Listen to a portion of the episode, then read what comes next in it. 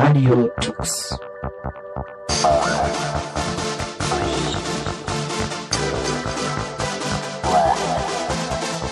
The German Linux Radio, the German Linux Radio. Hallihallo und herzlich willkommen zu Radio Tux Ausgabe Juli 2012.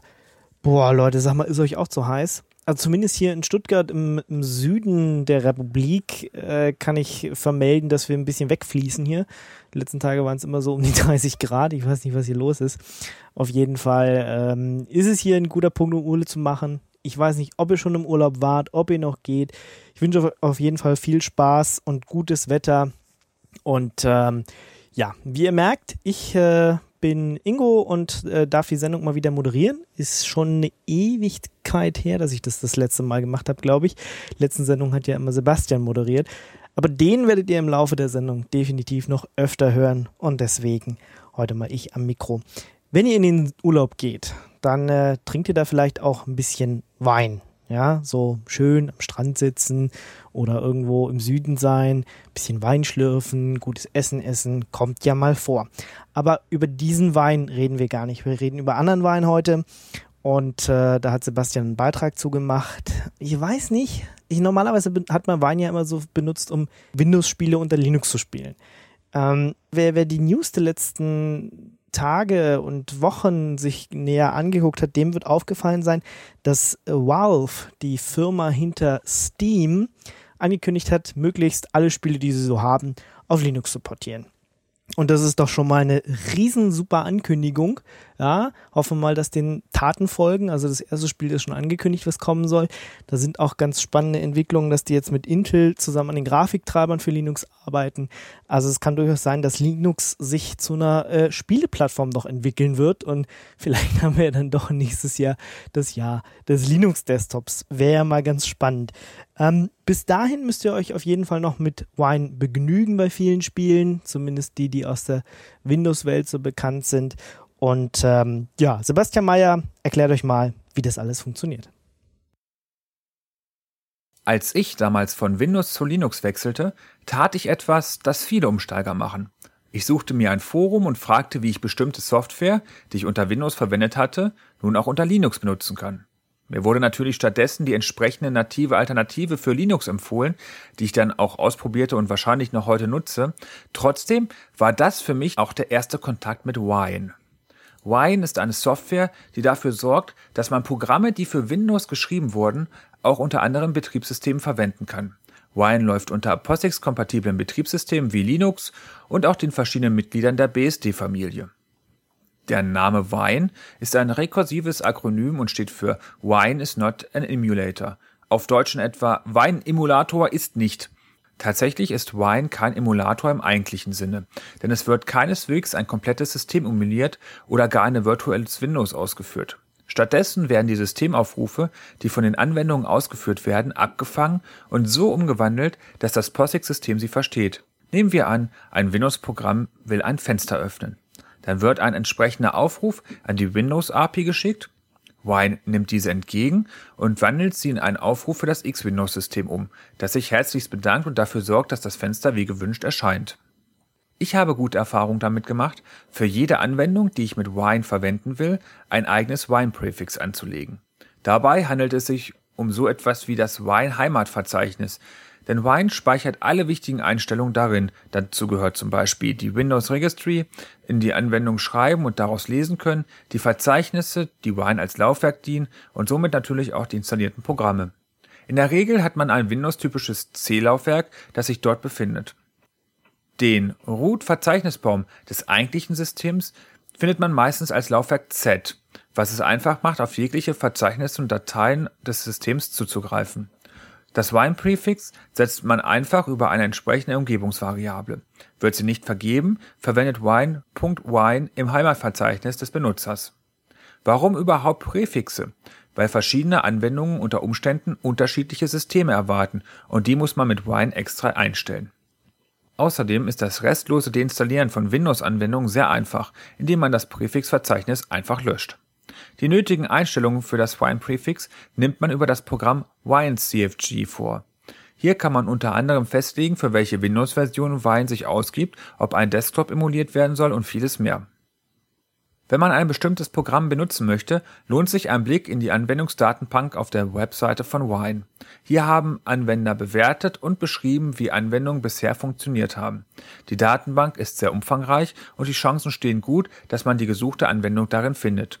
Unter Umständen wird man feststellen, dass dort auch Anweisungen stehen, welche Bibliotheken zur erfolgreichen Ausführung der Anwendung benötigt werden. Die sind in der Regel Windows-spezifisch, frei verfügbar und nicht selten von Microsoft. Man muss sich nicht selbst auf die mühselige Suche danach machen. Dafür gibt es das kleine Skript namens Winetricks. Aufgerufen mit dem Schlüsselwort install und dem Namen der Bibliothek wird diese installiert. Alternativ führt ein Aufruf des Programms ohne Parameter dazu, dass sich eine simple grafische Oberfläche öffnet, über die die DLLs installiert werden können. Winetricks findet man durch die Suchmaschine der Wahl oder über den Link in den Notizen zu unserer Sendung. Natürlich haben die Stimmen recht, die behaupten, man sollte lieber eine unter Linux lauffähige Alternative verwenden, statt Wine zu benutzen, um ein Windows-Programm auszuführen. Es gibt aber durchaus Fälle, in denen man keine Wahl hat. So gibt es zum Beispiel in den letzten Jahren im Handel CDs mit Programmen, die Normalsterblichen helfen, ihre Steuererklärung auszufüllen. Leider sind die natürlich für den Betrieb unter Windows vorgesehen. Hier kann Wine in der Regel helfen, das Programm auch unter Linux zu benutzen die Wahrscheinlichkeit, dass diese meist nicht sehr kostspieligen Programme auch in einer Linux-Version erscheinen, ist eher gering und die Benutzung von Wine eine gute Alternative dazu, seine Steuererklärung ohne Hilfe auszuführen.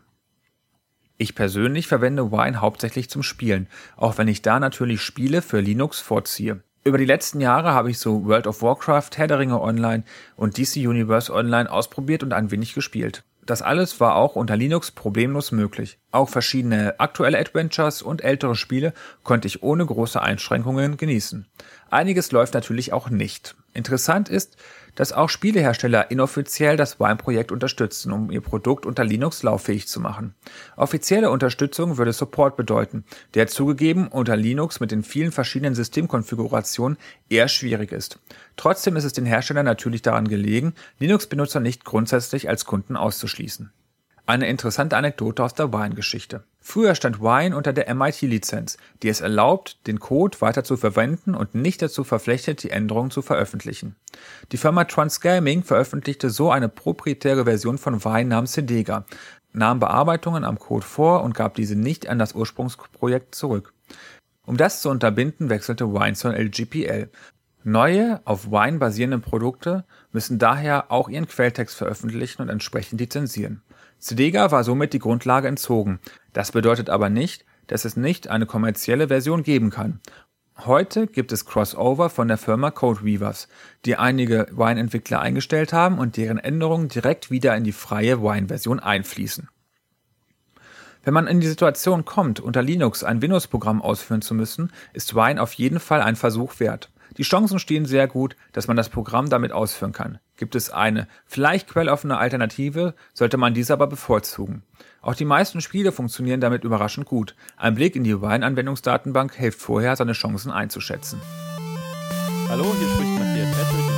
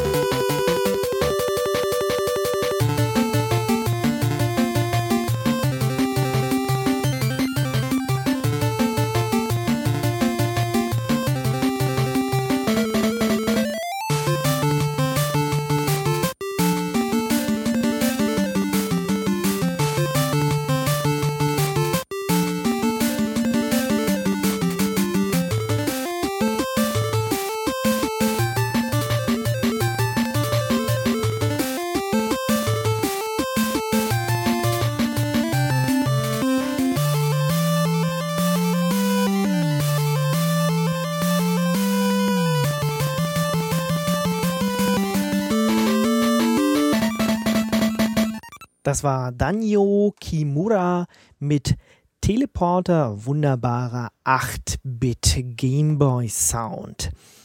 Ich weiß nicht, was ihr als Desktop-Oberfläche so benutzt. Unter Linux hat man ja da die große Auswahl und in unseren Desktop-Talks stellen wir ja jedes Mal eine dieser Desktop-Umgebungen vor oder dieser Window-Manager vor. Ich bin ja so eher der KDE-User oder LXDE-User, also ich, ich wechsle da immer so ein bisschen hin und her. Diesmal haben wir uns Enlightenment vorgenommen.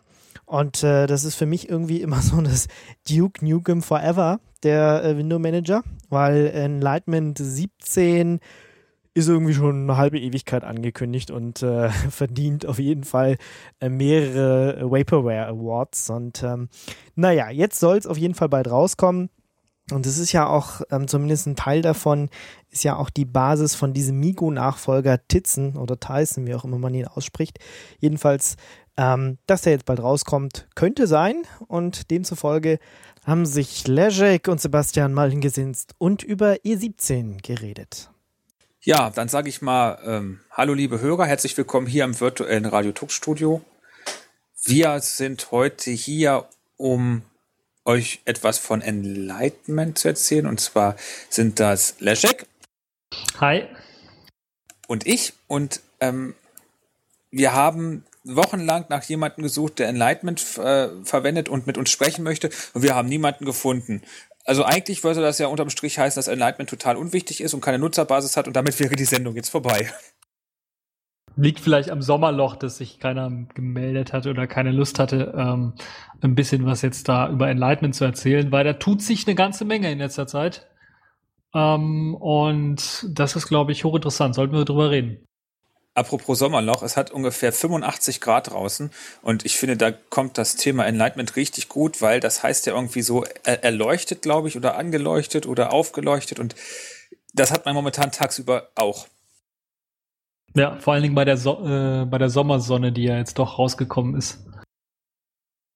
Jetzt muss ich zu meinem Leidwesen gestehen, dass ich in meinem ganzen Leben noch nie ein Enlightenment gesehen habe. Nein, das stimmt nicht ganz. Ich habe ähm, irgendwie 2006 oder so oder 2005 habe ich tatsächlich mal irgendwie so ein Enlightenment, das damals schon immer Beta war, äh, installiert und mir angeschaut, weil das so schnell sein sollte und ich habe die Programme nicht wiedergefunden, die ich sonst immer benutze, weil ich war ja KDE-Nutzer und bin es immer noch und, und deshalb ist das leider wieder in die Schreibtischschublade gefallen. Ähm, ich hoffe, du hast da mehr Erfahrung, Leszek.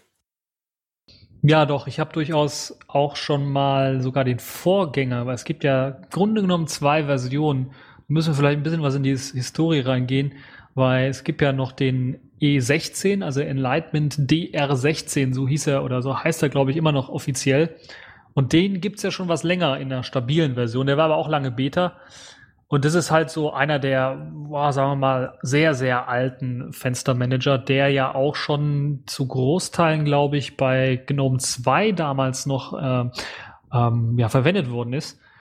Und den hat man irgendwann mal quasi eingestellt, beziehungsweise der Hauptentwickler hat sich dann nicht mehr drum gekümmert, beziehungsweise hat das abgegeben, das Projekt, der sollte, sollte äh, jemand anders dann stabilisieren und hat angefangen im Jahre 2000 dann einen komplett neuen Fenstermanager zu entwickeln und das ist jetzt der, den wir jetzt unter dem E17 kennen, also Enlightenment DR17, so äh, heißt er und ja, das ist im Grunde genommen eine komplett neue Entwicklung, weil der E16 war ein modifiziertes FVWM. Ich weiß nicht, ob du noch an, äh, ob dich noch an FVWM erinnerst. Das ist quasi der, die Mutter aller Fenstermanager. Da gibt's ja Dutzende von äh, ähm, ja, von, von Derivaten oder von, von Hacks drumherum, äh, die da gebaut worden sind.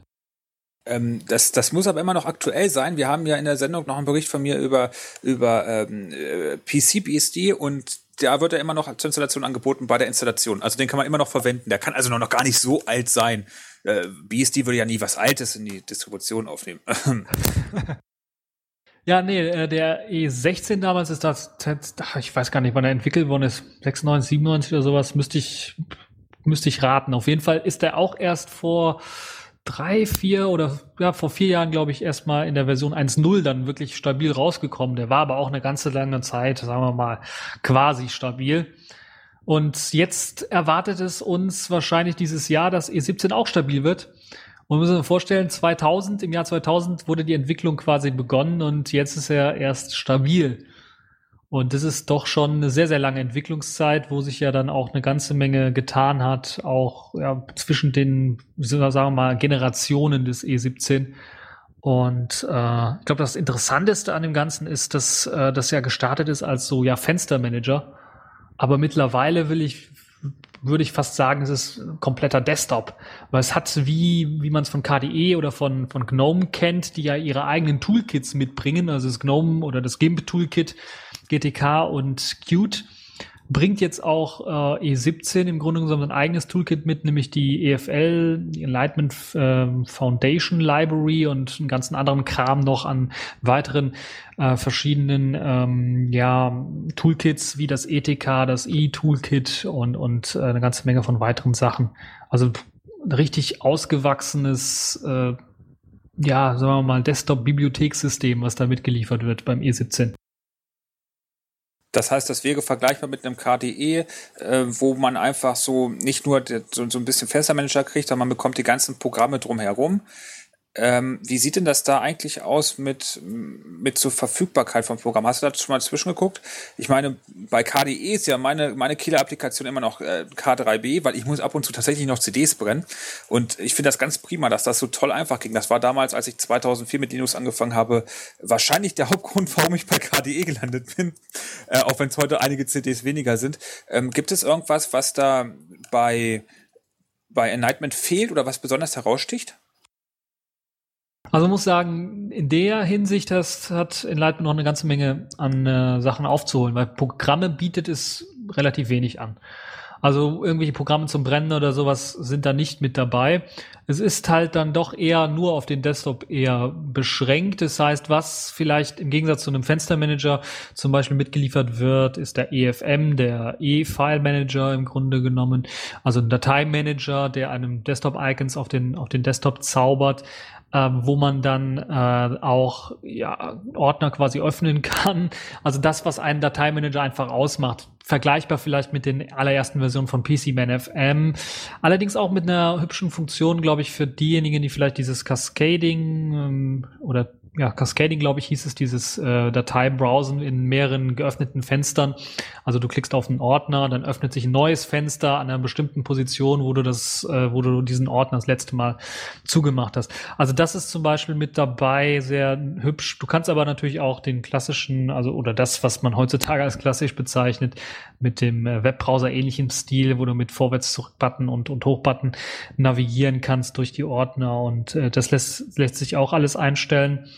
Ähm, ansonsten ist, glaube ich, das Interessantere, äh, und das macht E17 interessanterweise genauso wie KDE, die Möglichkeit, alles ähm, in Module auszulagern. Das heißt, der ganze Desktop besteht im Grunde genommen oder das, was man, was ich als Desktop bezeichnen würde, also Hintergrund und das, was du auf den Desktop klatschen kannst, also neben den Datei-Icons auch noch ein Panel und, und all, all der Kram, der besteht aus Modulen ganz so ähnlich wie, wie es bei, beim Plasma Desktop bei KDE ist, mit, der ja aus äh, Plasmoids mh, besteht. Das heißt, so eine, man hat quasi so ein, so ein kein keine komplettes System wie bei, wie bei KDE oder auch bei GNOME, wo ja inzwischen immer mehr Anwendungen dazukommen, sondern man hat erstmal eine voll funktionierende Desktop-Umgebung, äh, ohne weitere Programme. Das heißt, äh, sowas wie Dateimanager schon, wahrscheinlich auch sowas wie Netzwerkmanager aber so, so tiefergreifende Programme nicht. Äh, was, was macht denn aber dieses Enlightenment dann, dann eigentlich so besonders? Also ich meine, außer die, dieses, dieses optische Außen, ich kann mich damals dran erinnern, das ist noch heute so, dass, dass, dass so ein, ja, so eine, so eine Mischung eigentlich aus Grau und Goldtönen ist, aber ich meine, das, das, das könnte man ja auch bei jeder anderen ähm, Fenster- oder Desktop-Oberfläche einstellen. Das kann ja nicht das Besondere sein, außer dass es tatsächlich relativ gut und aufgeräumt aussieht. Ja, also das, was äh, das Aussehen hast du jetzt angesprochen, das ist ja eine ganz besondere Besonderheit von E17. Die haben ja bereits schon sehr, sehr früh angefangen, sehr stark auf das Aussehen sich zu fixieren und dann tatsächlich auch in den Fenstermanager, in Fenster, in den, in den Toolkit selber Animationen mit einzubauen. Also bevor es Compass gab, bevor es Compass-Effekte gab, gab es schon 2D-Effekte ähm, die recht ordentlich und flüssig funktionierten in E17. Und das setzt sich natürlich auch im Toolkit fort. Das heißt, man kann es dann auch benutzen, wenn man eigene Programme schreiben möchte. Bestes Beispiel ist beispielsweise die Netbook Shell von Ubuntu, die es zu Anfang gab. Die hat tatsächlich dann auch diese Enlightenment äh, Foundation Library benutzt, um halt eben äh, auf ja, Netbooks lauffähig zu sein, also auf schwächeren Geräten lauffähig zu sein und trotzdem äh, hübsche Animationseffekte zu bieten. Und das ist, glaube ich, eines der ja, Hauptgründe, weshalb E17 halt so beliebt ist, weil es halt eben diese Effekte, die, die richtig gut aussehen, die richtig flüssig laufen, auch auf älterer Hardware, auf schwächerer Hardware durchaus flüssig darstellen kann. Und das ist wirklich ähm, eine ja, sehr gute Besonderheit. Jetzt hast du das Theme auch kurz angesprochen, Gold, äh, Grau und, und Braun war da auch noch drin.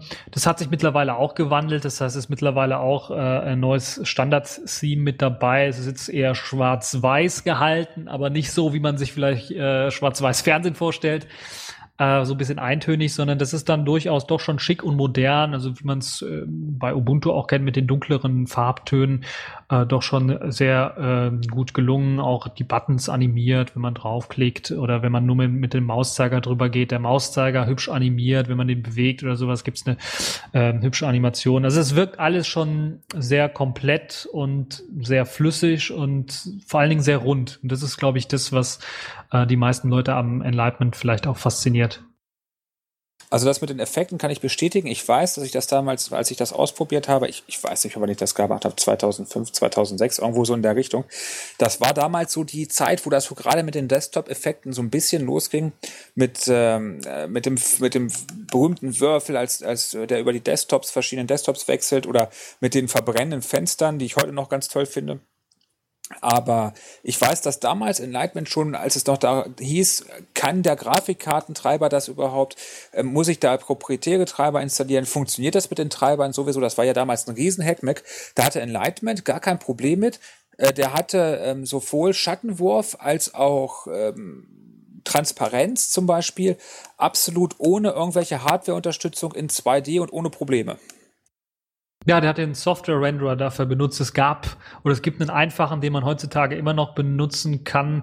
Xcompis oder Xcomp Manager heißt der, äh, der auch so einfache Sachen wie Schatten und sowas alles werfen kann. Das eben auch auf, auf einem Software-Rendering-System, also auf jeder Grafikkarte im Grunde genommen, äh, die VESA-kompatibel ist, kann das gemacht werden. Und das hatte E17 auch schon. Das Tolle war halt eben, dass E17 halt eben noch viel mehr konnte, als es dieser Basis Xcomp Manager kann. Und äh, das Ganze ist jetzt mittlerweile auch so weit, dass es jetzt in verschiedene Module reingepackt ist. Es gibt verschiedene Module äh, für Compositing-Effekte. Es gibt halt die Möglichkeit, das weiter in Software zu machen. Also das, was jetzt KDE unter anderem mit dem X-Render äh, macht, das ist ja im Grunde genommen dasselbe. Da wird die Hardware nicht äh, richtig benutzt, sondern das wird eher in Software gemacht. Das gibt's auch für, für E17. Für 17 gibt's ganz aktuell ein eigenes Compositing-Modul, das eben die, den OpenGL-Modus unterstützt, also die Grafikkarte voll benutzt oder halt X-Render benutzt, also Software im Grunde genommen Software X11 macht und dann da auch, ja, sagen wir mal, äh, ein bisschen was mehr als die Effekte, die E17 damals schon konnte, kann. Also da gibt's halt Minim äh, Minimierungseffekte, es gibt äh, die äh, wackeligen Fensterchen und äh, also eine Vielzahl von anderen Sachen, die äh, da noch genutzt werden können. Menüs, die aufklappen oder besonders erscheinen. Dann gibt's interessanterweise auch, das hat damals begonnen, als Compass so richtig hip war, gab es von äh, dem gleichen Entwickler, der übrigens jetzt dieses neue System entwickelt hat, für E17 auch einen, ja, sagen wir mal, Translator im Grunde genommen, der nannte sich Ecomurph oder nennt sich immer noch Ecomurph. Und äh, damit konnte man quasi Compass in E17 einbinden. Ecomurph war halt eine Möglichkeit, eine native GUI hat man da gehabt und konnte man dann, man konnte dann Compass quasi konfigurieren für äh, eben E17. Und es hat dann auch Kompatibilitätsmöglichkeiten gegeben, damit E17 vernünftig mit den ganzen Compositing-Effekten arbeitet, Würfeleffekt, äh, was weiß ich, äh, diesen verschiedene Desktops nebeneinander anzeigen und so weiter und so fort. Das, das ist auch alles möglich gewesen. Und dann gibt's natürlich immer noch äh, ganz normal diese, diese, diesen einfachen Modus, den man von früher noch kennt mit dem Schattenwurf und, und Transparenz. Äh, der ist auch noch da als Fallback-Modus. Ecomurph wurde dann irgendwann mal eingestellt und äh, der Entwickler hat sich dann halt an diese native, komplette native in dem Fenster Manager E17 selber eingebaute ähm, Compositing Engine dran gemacht. Ähm, die wird allerdings, äh, die ist ein bisschen was abgespeckter momentan noch und wird, glaube ich, etwas langsamer weiterentwickelt, als das noch äh, zu E-Commerce-Zeiten der Fall war. Ähm, ja, ansonsten, was vielleicht auch interessant war, du hast ja auch äh, gerade eben noch erwähnt, Netzwerkmanager oder sowas, das wird auch äh, als Modul mitgeliefert. Das ist wieder das, was, was man so mit KDE so ein bisschen vergleichen kann. Weil KDE bietet ja auch die Möglichkeit, zum Beispiel mehrere Netzwerkmanager zu verwenden. Die Möglichkeit hat man theoretisch bei E17 auch, wobei momentan nur ein, ja, sagen wir mal, vernünftiges Modul existiert, was äh, einen Netzwerkmanager anbietet. Und das ist halt äh, der von Intel entwickelte Conman der ja auch zu Migo-Zeiten als ja, WLAN-Verbindung und, und, und UMTS 3G-Verbindungsmanager genutzt worden ist. Da gibt's jetzt auch äh, News, dass jetzt auch die Version 1.0 mittlerweile unterstützt wird, die ja auch vor kurzem erst rausgekommen ist. Und äh, das in Sachen Netzwerkmanager, kann man natürlich WCD mit, mit, mit seiner Tray Icon oder den GNOME äh, Network Manager auch noch verwenden. Und das müssen wir vielleicht auch sagen, dass äh, natürlich äh, GTK-Programme genauso wie Qt oder KDE-Programme da ohne Probleme auch mit dem E17 zusammen äh, agieren und auch sehr, sehr gut laufen. Äh, es gibt sogar Möglichkeiten, das GTK-Theme beispielsweise anzupassen. Das hat also E17 auch äh, mit an Bord, wo man dann direkt das Icon-Theme für äh, GTK-Programme und halt auch das GTK-Aussehen selber, das GTK-Theme selber mit einstellen kann. Das heißt, das fühlt sich dann nicht so fremd an, wenn man da die Programme anderer Desktops und anderer Toolkits dann oder die Programme, die andere Toolkits verwenden, da unter Enlightenment startet. Ähm, wie sieht denn das aus? Ich weiß, dass damals äh, ich unglaubliche Schwierigkeiten hatte, äh, vom Verständnis her, mich mit diesem Desktop anzufreunden. Und zwar deshalb, weil viele Einstellungen ähm, nicht ganz so, ich sag mal, variabel waren, wie man das eigentlich gewöhnt war. Zum Beispiel, was Hintergrundbilder anging und ähnliches, das musste bestimmte Voraussetzungen haben, wenn ich das richtig im Kopf habe, weil diese Hintergrundbilder irgendwie kompiliert worden, um dann angezeigt zu werden. Und das traf nicht nur auf Hintergrundbilder zu, sondern auf ganz, ganz viele Einstellungen. Ja, da haben wir jetzt wieder das, was, äh, was ich gerade eben schon angesprochen habe, mit Modulen. Das heißt, ähm, so ein Hintergrundbild ist im Grunde genommen ein Modul, das dann mit einkompiliert werden muss für, für den E17. Mittlerweile ist es kein Problem. Es gibt jetzt eine Bibliothek, die alle möglichen Kram frisst, im Grunde genommen, also GIF-Dateien, JPEG-Dateien, PNG-Dateien, allen möglichen Größen. Selbst sogar animierte GIFs äh, können mit einkompiliert werden und können dann als Hintergrundbild fungieren. Es gibt sogar, und das ist vielleicht das Tolle, das kennt man heutzutage unter Android-Geräten vielleicht als Live-Wallpaper. Das hat, glaube ich, quasi E17 2017, also ich will nicht sagen erfunden, aber zumindestens äh, aus meiner Sicht berühmt gemacht, weil sie da eben halt eben doch dieses diese kompilierte Fassung hatten, wo man dann seinen Desktop-Hintergrund quasi äh, mit hübschen Animationseffekten oder zum, zum Beispiel mit Tageszeitwechsel, das heißt, hat man jetzt äh, 12 Uhr mittags, dann wurde eine Sonne irgendwie eingeblendet ins Wallpaper, hat man jetzt abends, wurden Sterne, funkelnde Sterne eingeblendet oder sowas. Das konnte man oder das konnte man eine ganze Zeit lang äh, machen, bevor es Live-Wallpaper gab bei allen anderen Betriebssystemen, allen anderen Desktops. Ähm, in E17 kann man immer noch machen. Was andere Sachen angeht, ist mir das nicht so sehr bekannt. Wobei ich mich ganz ehrlich frage, was jetzt neben Wallpaper noch so meinst, weil weitere Einstellungsmöglichkeiten, wenn es jetzt hier zum Beispiel drum geht, äh, wie richte ich mein Panel ein, was kommen da für Icons rein oder sowas, da ist im Grunde genommen sehr, sehr hohe Flexibilität gegeben. Ich würde sogar fast behaupten, in Sachen Einstellungsmöglichkeiten kannst du genauso viel, wenn nicht sogar ein bisschen was mehr einstellen, als das, was bei KDE momentan der Fall ist. Okay, ich, ich weiß jetzt nicht mehr, was es damals war, aber es war, ich, ich, das Hintergrundbild, das weiß ich auf jeden Fall, das hat mich total verwirrt, weil es wirklich eine, irgendwie eine bestimmte Auflösung, einen bestimmten Typ haben muss, um dann tatsächlich da irgendwie kompiliert zu werden.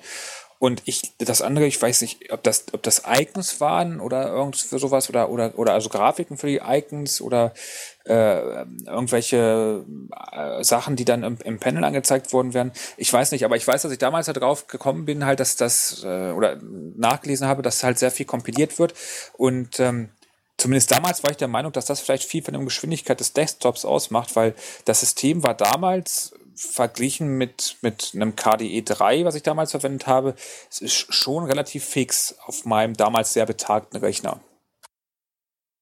Ja, okay, jetzt fällt mir auch ein, was du meinst, wenn du die Starter und die Icons so ein bisschen ansprichst. Da gab's, da kann ich mich aber auch nur ganz, äh, also ganz schemenhaft dran erinnern, da gab's mal eine Zeit lang, wo du halt selber noch ganz spezielle Starter anlegen musstest für Programme, die in einem speziellen Format da waren und auch noch ganz spezielle Icons äh, dann an, die konnten also nur ganz spezielle Icons annehmen, die mussten auch in einem speziellen Format sein.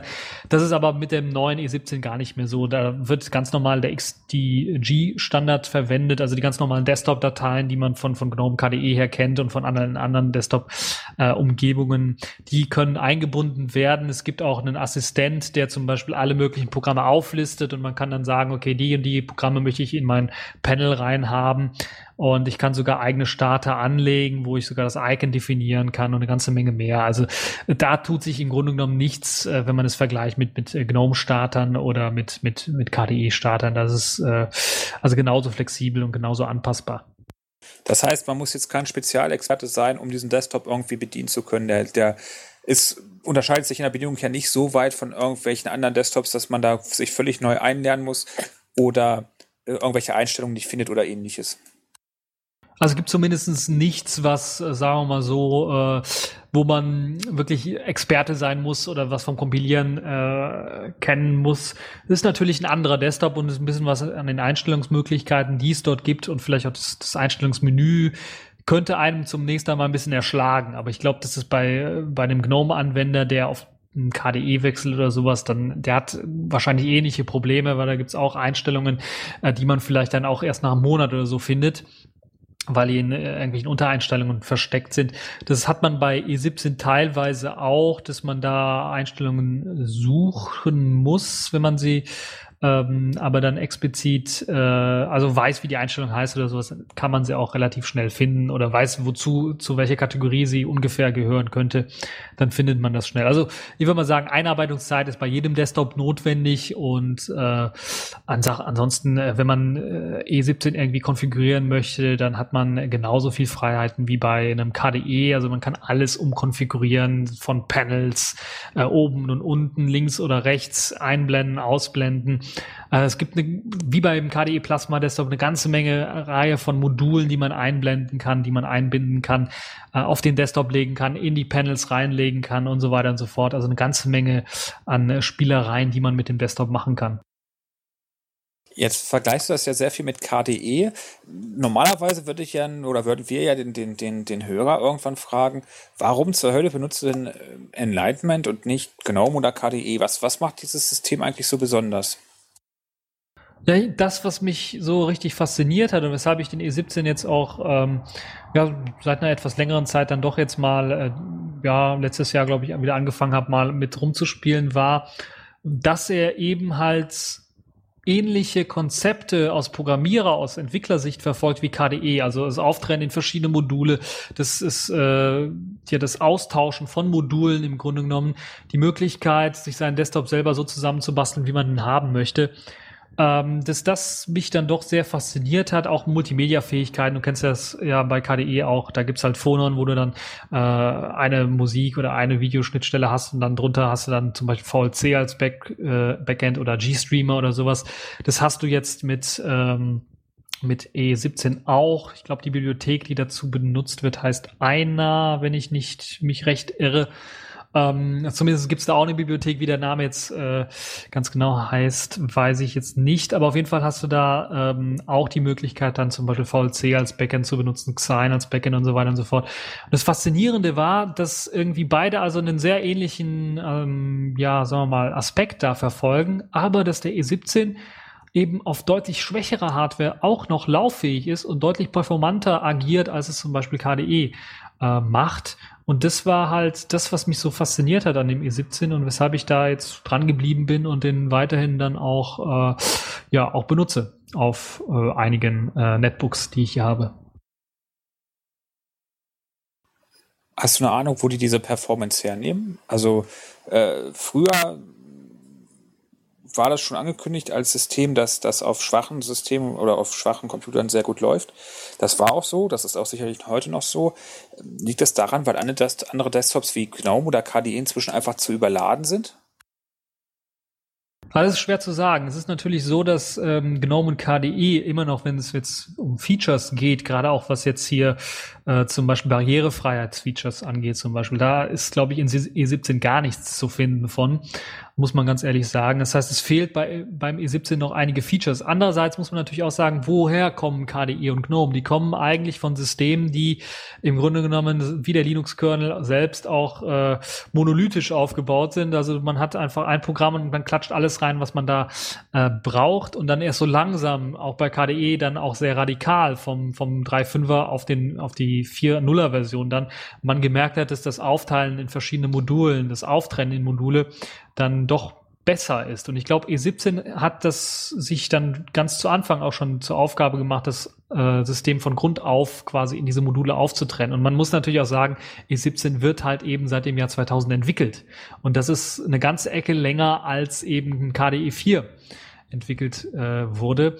Und man hat eine ganze Menge gelernt natürlich von, auch von, von der Hardware selber, die äh, dort eingesetzt worden ist. Ähm, und natürlich auch irgendwie es liegt vielleicht auch dann an der Bibliothek, die eingesetzt wird, also das EFL oder die anderen Bibliotheken, die da verwendet werden, dass die halt eben äh, diese Flexibilität haben, ähm, auf verschiedenste Hardware, ähm, auf verschiedenst äh, starke Hardware laufen zu können und dann äh, auch äh, ja, getestet worden zu sein. Beispielsweise jetzt muss man natürlich sagen, zwei, im Jahr 2000 gab es viel, viel ältere Hardware, viel, viel ähm, ja, ressourcenschwache, schwächere Hardware und da lief ja, liefen ja auch schon Vorgängermodelle von EFL und so weiter auch schon drauf. Und es hat, man hat es einfach kontinuierlich weiterentwickelt und man hat's, man ist einfach den Weg weitergegangen, auch wenn es weniger Entwickler gab oder wenn mal ähm, wenig Leute überhaupt interessiert waren an dem E17, hat man immer sein Ding eben weiterentwickelt. Und das hat man bei KDE und bei GNOME so momentan noch nicht. Bei GNOME hatte man es vielleicht bei, bei GNOME 3, äh, 2.3 hatte man es vielleicht, da hat man ja auch sehr, sehr lange Zeit die gleiche Codebasis weiterentwickelt, einfach nur und, und gepatcht und so weiter und so fort. Und äh, ich glaube, das ist vielleicht einer der Gründe, weshalb der E17 dann äh, natürlich vielleicht auch, weil die Entwickler einfach eine ganze Menge Liebe dort reingesteckt haben, weil ist ja nicht ohne Grund äh, zwölf Jahre lang entwickelt worden. Ähm, ich weiß nicht, ob bei so wenig Beteiligung KDE oder GNOME oder GTK hätte überleben können, wenn die Entwickler nicht so, sagen wir mal, mit Herzblut dran gearbeitet hätten, äh, das System so gut weiterzuentwickeln. Ich habe heute Mittag mal über die Webseite geguckt von Enlightenment und dort wird unter anderem ein Teil des, ähm, des Entwicklungsstabes vorgestellt. Und das sind jetzt nicht so überragend viele Menschen, die da aufgeführt sind. Sind äh, aber auf jeden Fall Leute, die auf der ganzen Welt verstreut sind. Also ich habe dort Leute aus Korea gesehen, Deutschland, USA, Australien. Ähm, das ist auf jeden Fall, scheint es so, als wenn da auf jeden Fall eine Entwicklergemeinschaft hintersteht, die bemüht ist, das Ganze voranzubringen und auch weiterzuentwickeln. Das haben sie ja auch jetzt, naja, zwölf Jahre lang gemacht. Andererseits fragt man sich natürlich auch, weil man hat so ein bisschen Bauchweh oder hätte, hätte ich, äh, weil ich nicht weiß, wie viele Leute dahinter stehen und dann man natürlich auch nicht so einschätzen kann, wo die Zukunft hingeht. Während man bei so einem großen Projekt wie KDE ähm, oder GNOME natürlich weiß, da gibt es schon Menschen oder, oder, oder Firmen oder Institutionen hinter, die das auf jeden Fall weiterführen. Aber andererseits ist es ja auch so, dass dann plötzlich mit solchen Umschwüngen wie der Ubuntu-Umschwung hin zu Unity es natürlich auch passieren kann, dass, dass so ein Desktop plötzlich irgendwie auch an, ja, ich weiß nicht, eine Reichweite verliert, ganz einfach dadurch, weil sich eine einzige Distribution anders verhalten hat oder anders entschieden hat. Da finde ich es schon gut, dass es so solche Projekte wie Enlightenment gibt, das auch von einer, ich sag mal, relativ kleinen Entwicklergemeinschaft getragen wird und weiterentwickelt wird. Und wenn du sagst, dass es trotzdem funktioniert, ist das, ist das natürlich äh, auch einmal mehr ein positives Zeichen hin zu freier Software. Wenn dann 12, 13, 15, 25, 30 Leute daran arbeiten und diese eine Desktop-Umgebung weiterentwickeln und es, es funktioniert und es kommt am Ende was raus, dann sieht man natürlich auch, wie viel man schaffen kann, ohne dass da irgendein großer EV hintersteht und, und, und hunderte von Entwicklern. Ja, man muss, glaube ich, dazu auch sagen, dass Enlightenment seit, ja, kurz, ja, ein, zwei, drei Jahren, würde ich mal sagen, ich weiß nicht ganz genau das Datum, aber dann auch ähm, zumindestens was die Bibliotheken angeht, die ja der E17 auch verwendet, der äh, Fenstermanager, äh, dann auch von Samsung zum Beispiel gesponsert wird. Ich glaube, der Hauptentwickler Äh, ich kenne jetzt nur seinen Nicknamen, mir fällt jetzt der Realname nicht ein. Rasterman, der arbeitet ja schon seit Jahren an, an der E17, ist sein Baby quasi. Ähm, der wurde von Samsung eingestellt, um halt eben an EFL-Bibliotheken zu arbeiten, die Samsung jetzt auch in ihren Smartphones beispielsweise, ich glaube auch im Bada werden die verwendet teilweise. Aber vor allen Dingen, letztens gab es ja auch die Ankündigung Tizen. Das Projekt ist ja quasi äh, die Geburt von Samsung oder die Verschmelzung von Samsung und Intel.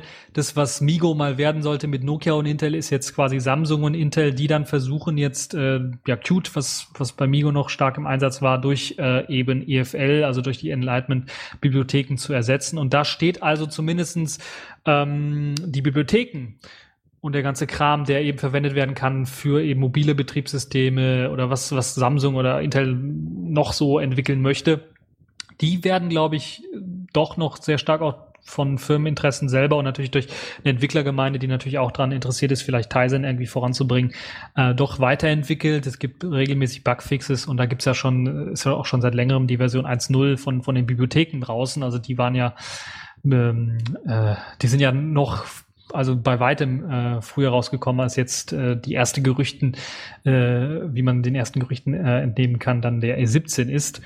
Ähm, also insgesamt würde ich mal sagen, auch wenn jetzt der E17 im Grunde genommen wenig Entwickler hat selber, also der Fenstermanager selber ist halt die, die ganzen Dinge, die sich mit dem E17 seit dem Jahr 2000 halt mitentwickelt haben, die gewinnen immer mehr an Einfluss und das sorgt dann halt dann auch dafür, dass irgendwann die Leute dann vielleicht auch einen kompletten Desktop haben wollen, der eben auf dieser Basis aufsetzt und da wäre halt E17 ideal für.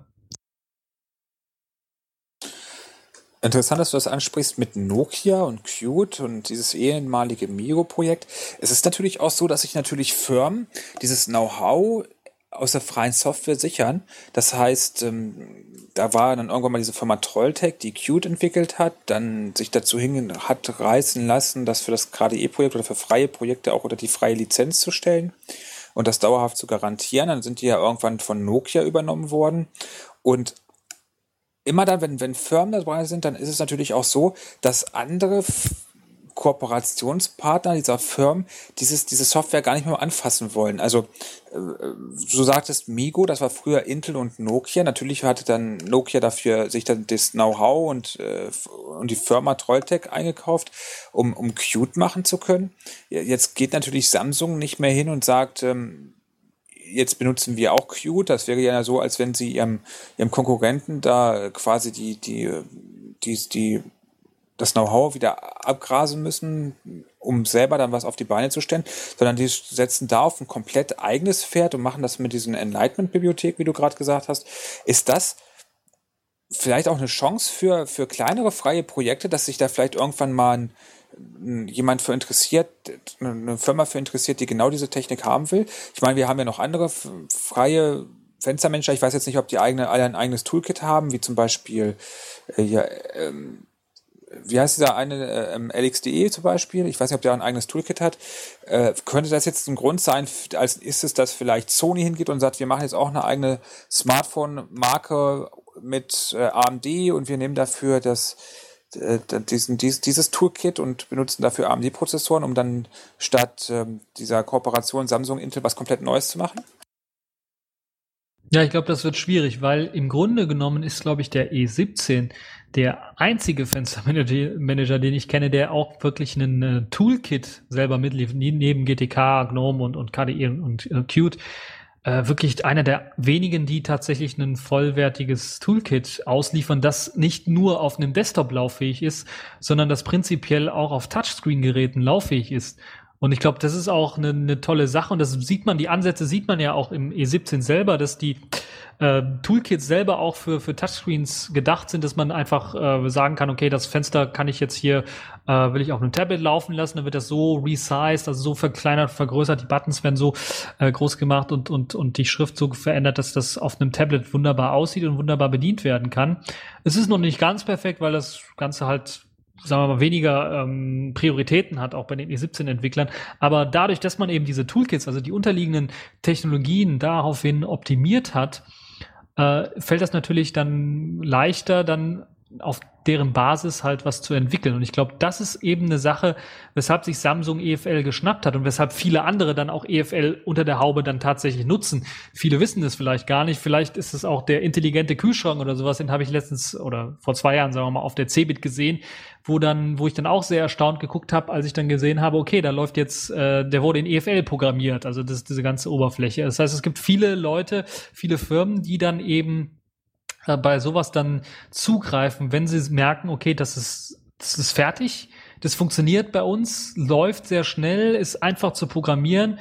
Also nehmen wir uns das Ganze. Und ich glaube, das, das ist das, was E17 so ein bisschen abhebt von anderen Fenstermanagern äh, so ein bisschen und dann doch eher in diese Desktop-Liga schiebt und auch eher größer macht als Fenster, als andere Fenstermanager, würde ich fast schon behaupten. Es sind halt eben diese Bibliotheken, die es mitliefert und das macht es enorm wichtig, wenn man einen einheitlichen Desktop äh, bauen möchte und E17 entwickelt sich dahin von einem Fenstermanager halt zu einem voll ausgereiften Desktop.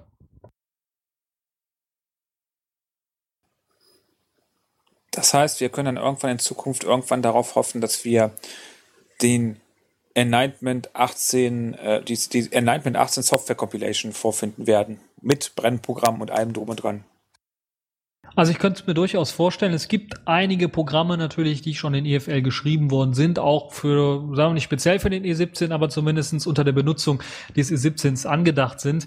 Äh, da gibt es beispielsweise schon äh, einige Media Center Ansätze, wie man das machen könnte. Die nutzen dann halt eben auch diese, ich glaube, das war diese einer Bibliothek eben für, für Multimedia-Sachen. Ähm, es gibt äh, eine ganze Reihe von äh, kleineren Projekte, Projekten, die angefangen haben. Also es wird sich durchaus sicher lohnen. Es wird irgendwann mal auch eine efl-apps.org Webseite geben, wo es dann halt eben für äh, die Enlightenment-Bibliothek halt irgendwie Programme gibt oder Programme, die auf der Enlightenment-Bibliothek aufsetzen. Die wird es durchaus geben. Ja, haben wir auf Anhieb noch irgendwas vergessen? Ja, ich glaube, was wir noch erwähnen sollten, ist, glaube ich, die Entwicklung jetzt, die zuletzt eingeschlagen worden ist, gerade am Anfang des Jahres, äh, kam zum Beispiel jetzt endlich, muss man sagen, nach zwölf Jahren Entwicklungszeit ein, äh, so wurde ein Release Manager eingestellt, der also dafür sorgen soll, dass ich glaube, ich hoffe, bis zum Ende des Jahres dann wir eine finale Version von dem, von dem E17 äh, sehen werden, weil momentan dockt das immer noch rum unter der Version 0.16.999 Punkt und dann die Bildnummer. Ähm, das heißt, wir haben immer noch keine 0.17 äh, 17er Version, die äh, halt der E17 dann äh, äh, den E17 quasi darstellt. Und ähm, ja, der Release Manager hat, das ist hochinteressant, glaube ich, zumindest wenn man den, den äh, Enlightenment, den Planet von Enlightenment verfolgt, also den Blog verfolgt von, von Enlightenment, äh, da sieht man, dass er es geschafft hat, in wenigen Monaten, wo er halt aktiv war, dann mehr auf dem Blog zu posten, was äh, andere in zwei oder drei Jahren auf dem Blog gepostet haben. Das heißt, eine ganze Menge an Bugfixes, äh, daran arbeitet er jetzt, aber auch neue Features werden so teilweise mit eingebaut.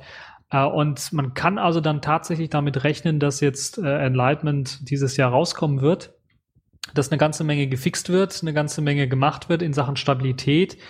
Ähm, und dass vor allen Dingen, und das ist das Interessante, dann auch irgendwann mal die Programme folgen werden, weil die Bibliotheken sind mittlerweile, glaube ich, bei Version 1.2 angekommen, sind also auch ausgereift, werden immer vermehrt stark natürlich in der mobilen Branche eingesetzt von Samsung und, und Co. Aber äh, ich kann mir auch vorstellen, dass es jetzt auch äh, Leute geben wird, die dann tatsächlich auch Desktop-Applikationen äh, dran coden werden, vielleicht sogar universale Apps machen äh, werden, die dann auf Desktop und Smartphones oder Tablets gut laufen.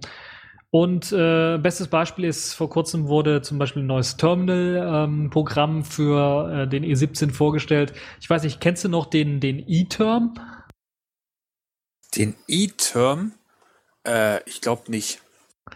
Das war zumindestens äh, zu Anfangszeiten, wo ich mit Linux angefangen habe, eines der berühmtesten Terminals unter Linux, weil das so anpassbar war. Man konnte sein eigenes Hintergrundbild und so weiter einstellen und Schriftarten anpassen und so weiter und so fort. Das war das Terminal. Das war ja dann Spielkram. Spielkram hatte ich nie. Also ich hatte ganz am Anfang hatte ich den X-Term und, und später hatte ich dann die KDE, die Ko Konsole und äh, äh, viel anderes habe ich nie gesehen. Ja, äh, das war dieser E-Term war auf jeden Fall der das Terminal für für E16 im Grunde genommen. Und jetzt gibt es tatsächlich auch und da haben viele drauf gewartet, ein Terminal für den E17. Und der muss natürlich E17 getreu, richtig mit Multimedia vollgeblasen sein und richtig schick aussehen. Und das ist das auch. Also sehr futuristisch sieht's aus. Das sieht man schon an den Animationseffekten allein von dem Cursor, wie der blinkt. Das sieht aus wie, äh, also da können Hollywood und Co. von träumen, dass sie sowas bekommen auf, auf äh, ihren Science-Fiction-Bildschirme. Und das Geile an dem ist, dass zum Beispiel da auch äh, volle Multimedia-Kapazitäten mit eingebaut sind. Also du hast die Möglichkeit, ein Hintergrundbild transparent da reinzuwerfen, ein GIF kannst du reinwerfen. Du kannst sogar ein ganzes Video abspielen im Hintergrund. Ähm, das sind natürlich Spielereien. Das muss man zugeben. Aber es gibt auch nützliche Funktionen, wo viele eigentlich, die ganz clever sind, aber ganz banal, wenn man mal drüber nachdenkt, aber viele einfach nicht dran gedacht haben die letzten paar Jahre, wenn es um Terminal-Entwicklung geht. Zum Beispiel, wenn ich ein einfaches LS mache in irgendeinem Verzeichnis und da werden irgendwelche Dateien aufgelistet, PNG-Dateien oder, oder Textdateien oder sowas, da wäre es manchmal nett, dass ohne dass ich einen Dateimanager aufrufen muss oder einen Befehl eingeben muss, um die Datei anzuzeigen, dass ich einfach mit dem Mauscursor drüber gehe, mal klicke und dann kriege ich eine kleine Vorschau von der Datei angezeigt. Das funktioniert in diesem neuen äh, Programm, das sich Terminology nennt, übrigens.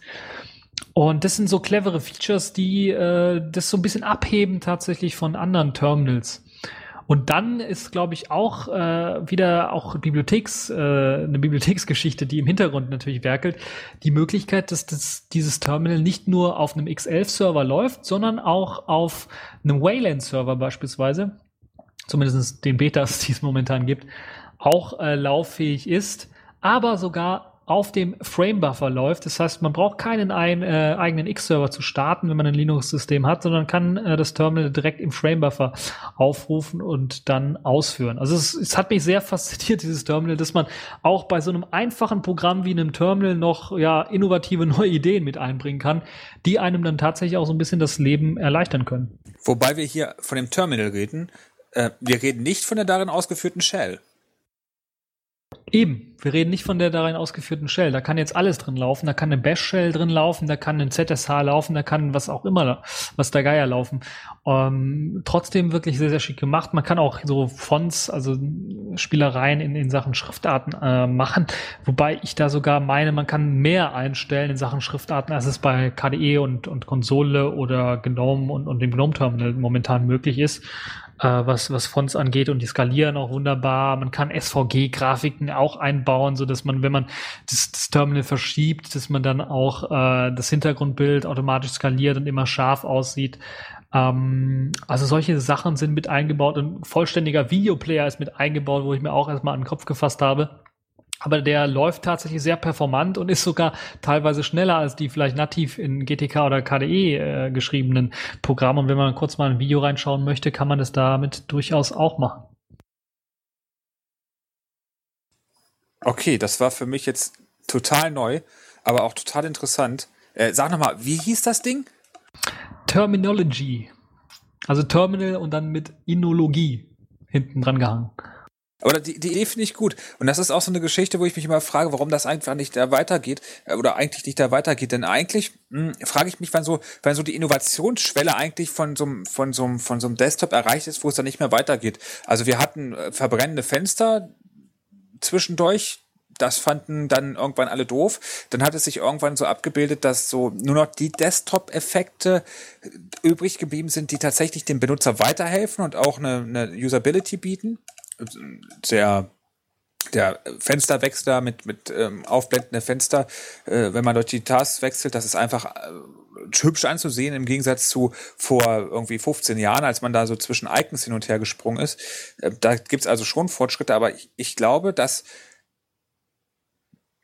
dass es tatsächlich noch Möglichkeiten gibt, so, so, so, also selbst so, wenn, selbst so banale Sachen wie eine, wie ein, wie ein, wie ein, wie ein Terminal äh, noch Innovationskraft haben, dann, dann glaube ich, dass man mit Effekten und, und selbst so Geschichten wie so, so den, den Desktop neu erfinden und, und der semantische Desktop, der uns irgendwie seit vier Jahren versprochen wird und wo noch keiner eigentlich herausgefunden hat, ob einem das wirklich weiterhilft und so viele zweifeln daran, ähm, dass, dass, finde ich wirklich gut. Also wenn es dann tatsächlich da noch äh, so viel Innovationskraft auf so einfache Programme geht, dann das, das, das, das ich bin begeistert, auch wenn man es gerade nicht hört.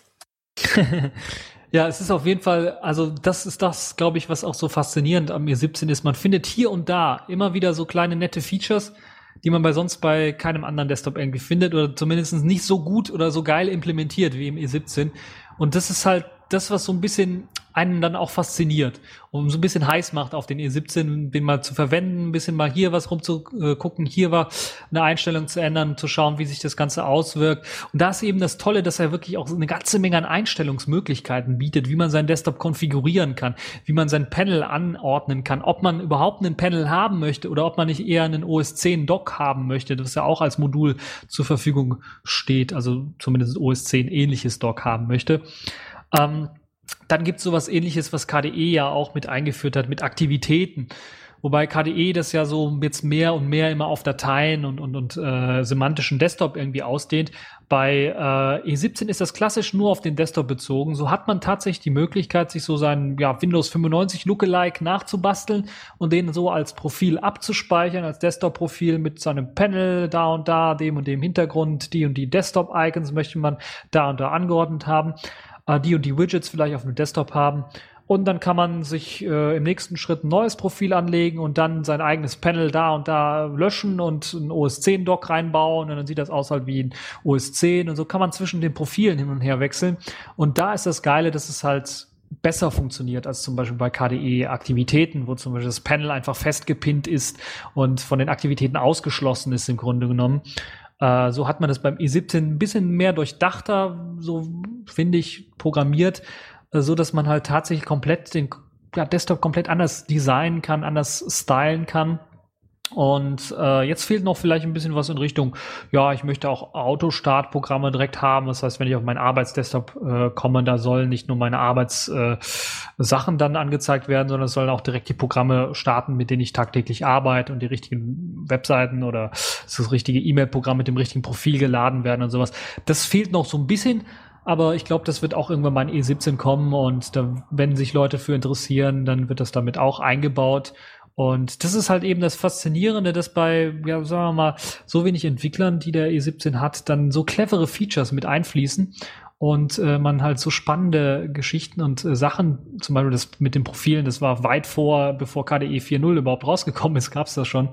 Äh, das ist halt eben das Spannende und das Interessante, ähm, weshalb man den E17 vielleicht mal auch, wenn man GNOME oder KDE-Nutzer selber ist, mal anschauen sollte sollte. Gerade wenn man vielleicht KDE 4 liebt, aber die Performance nicht gerade so gut ist, äh, kann man sich äh, oder sollte man sich durchaus mal E17 anschauen, schauen, was man da alles konfigurieren kann. Äh, ich habe mir beispielsweise meinen E17, da ich jetzt, da ich ja auch KDE-Nutzer bin, auch so designt und gestylt und so eingerichtet, wie halt eben jetzt mein KDE aussieht und bin echt erstaunt, was es da alles für Möglichkeiten und, und äh, Erweiterungsmöglichkeiten mit Hilfe von Modulen beispielsweise gibt die ich bei der einen oder anderen Stelle in KDE immer noch vermisse. Bei KDE gibt es ja diese Möglichkeit, diese, diese, diese Desktop-Widgets ähm, selber zu schreiben. Da ist man ja auch nicht gebunden. Die, die wollen zwar gerne, dass man dieses QML nimmt, du kannst aber theoretisch das Ganze auch, oder hat es früher oft gegeben mit, mit einem Python-Unterbau. Ähm, weißt du, wie das bei Enlightenment ist?